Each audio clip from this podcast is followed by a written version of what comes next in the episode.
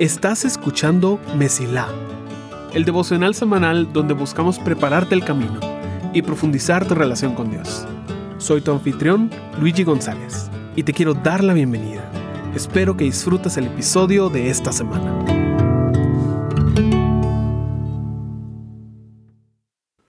Quiero empezar haciéndote una pregunta. Si tú supieras que una pesa no funciona correctamente, ¿la usarías para pesarte? Especialmente ahorita en el inicio de año, donde se están poniendo tantas nuevas metas y se necesita un inicio, un estándar de cómo estamos. Creo que la respuesta definitivamente sería no. Porque cuando se trata de medir cosas, si sabemos que la medida no funciona, no la utilizamos. Este mes, nuestra serie en Mesilá se titula ¿Quién es Jesús? Y durante todo enero, queremos estar platicando sobre diferentes aspectos de nuestro Señor y Salvador. La semana pasada platicamos sobre cómo Jesús es bueno. La fundación sobre la cual está construida nuestra confianza en saber que Él está en control y que lo que Él está haciendo es bueno. Y el día de hoy quiero retar un poco tu entendimiento sobre quién es Jesús, platicando de uno de mis aspectos favoritos, de cómo es Jesús. Seguramente ya lo viste en el título, pero te lo repito, Jesús no solo es bueno, Jesús es libre.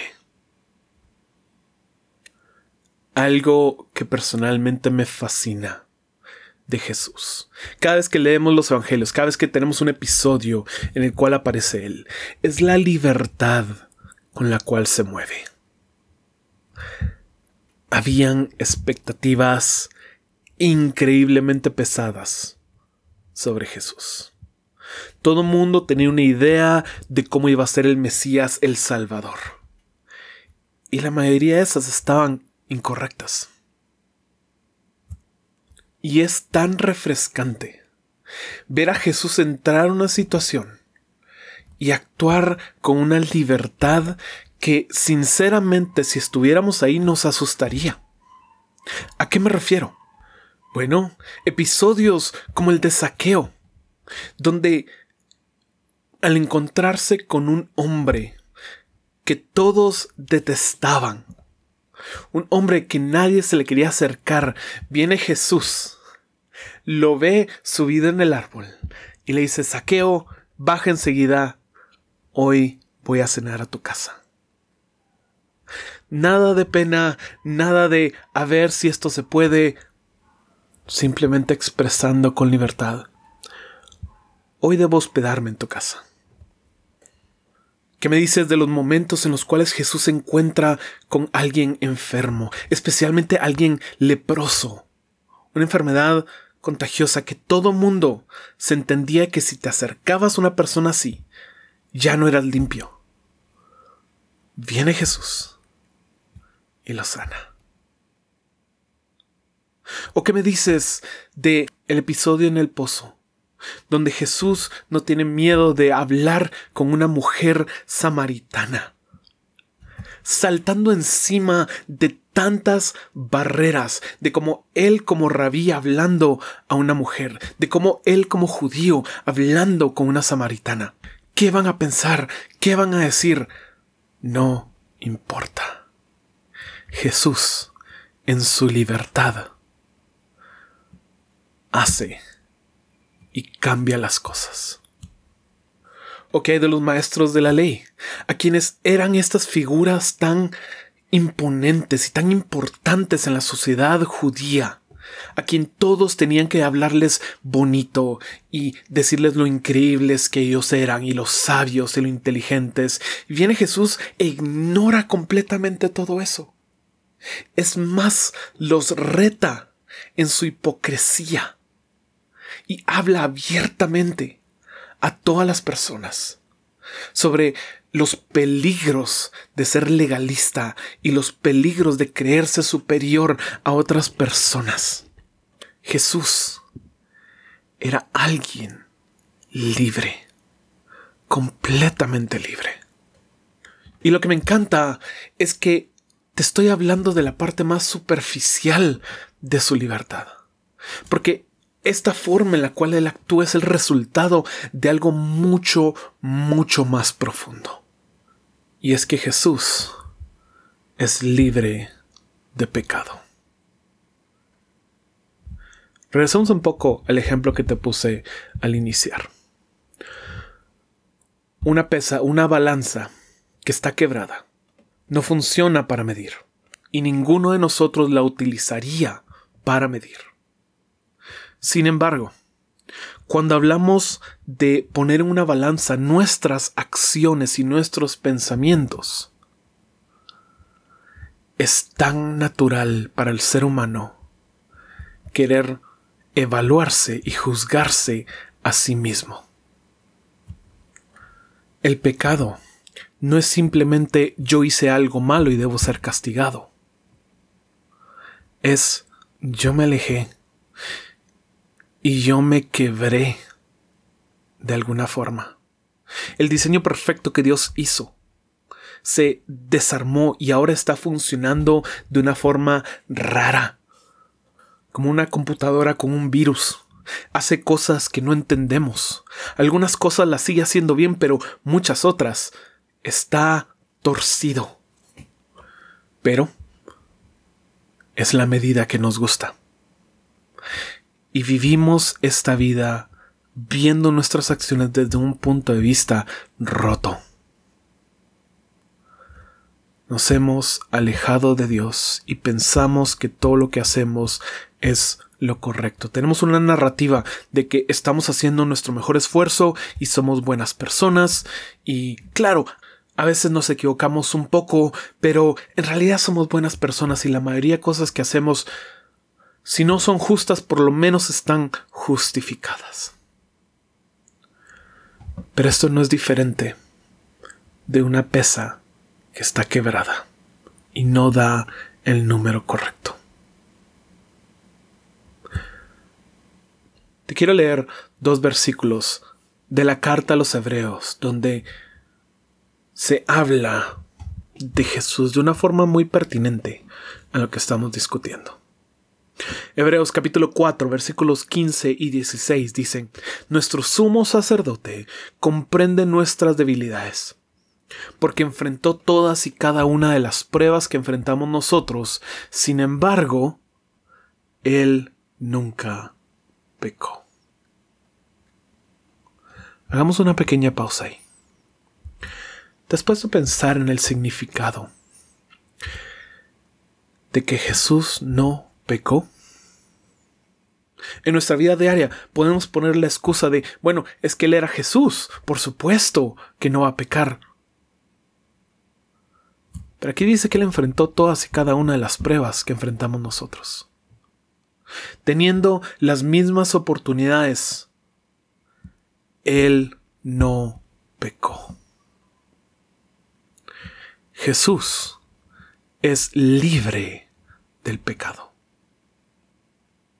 Y eso no solo significa que Él tiene una visión correcta, auténtica y real de lo que nosotros vivimos, sino que Él está en lugar adecuado para juzgarnos.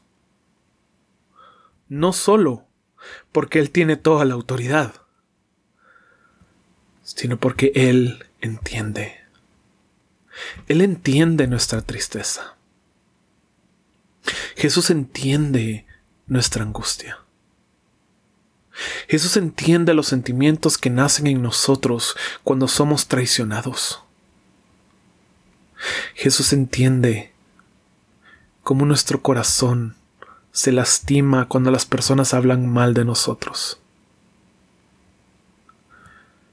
Jesús entiende lo que es el dolor, lo que es el hambre, lo que es el abandono. toda cosa que hemos experimentado en nuestra vida. Él entiende. Y aún así Él no pecó. Eso es increíble. Eso es maravilloso. Porque lo que hace Él con esta posición, cuando Él debería tener toda razón para decir, ya vieron que no era difícil, son ustedes los rebeldes, son ustedes los que tal, Él pudo haber venido solo para mostrarnos, ya vieron que sí se puede, no me digan que no, ahora los voy a castigar. Después de venir, enfrentar toda y cada una de las pruebas que enfrentamos y sin embargo no pecar manteniéndose inocente y santo hasta el final, lo que Él decide es dar su vida por nosotros. No solo para perdonarnos, sino para darnos la libertad que Él tiene. Te el versículo 16 justo el siguiente. Dice, así que acerquémonos con toda confianza al trono de la gracia de nuestro Dios. Allí recibiremos su misericordia y encontraremos la gracia que nos ayudará cuando más la necesitamos. Hebreos 4, 15 y 16. Me encanta la libertad de Jesús, porque la veo en cómo Él se relacionaba con las personas sin caer preso a las expectativas o a la adulación. Pero mientras más lo veo, entiendo que su libertad va mucho más allá, que Él es libre del problema que nosotros tenemos. Y Él se nos muestra, no para decirnos que Él está en un mejor lugar y nosotros no, sino para llevarnos con Él en esta vida no vamos a ser completamente libres del pecado. Y eso puede hacernos creer que no vale la pena seguir a Jesús. Pero la libertad que Él nos da es real. Él nos salva, nos sana, nos redime y podemos vivir buenas vidas si nos sujetamos a nuestro Salvador y nuestro Señor Jesús. Muchas personas viven con un malentendido terrible, porque creen que la libertad está en poder hacer lo que tú quieras, independientemente de lo que diga Dios. Por eso es que luchamos muchas veces con creer para qué voy a ir a la Biblia, para qué voy a consultarle a Dios, él solo va a limitar mis opciones. Pero te digo que hay más libertad en el reino de Dios que fuera de su reino. Fuera de su reino realmente no hay libertad. Nos volvemos esclavos a nuestros deseos, a nuestros impulsos. Nos volvemos esclavos a una escala o una pesa que está rota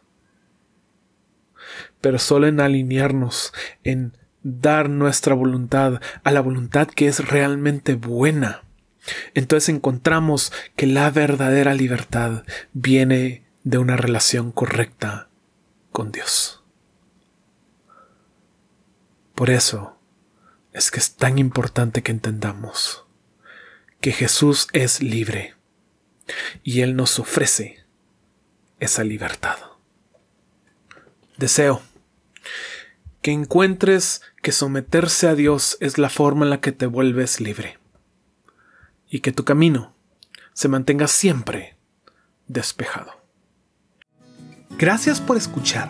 Si este episodio fue de bendición para ti, puedes ayudarnos a crecer al compartir el devocional en redes y enviándolo a las personas que sientes que necesitan escucharlo. Gracias por ser parte de Mesila.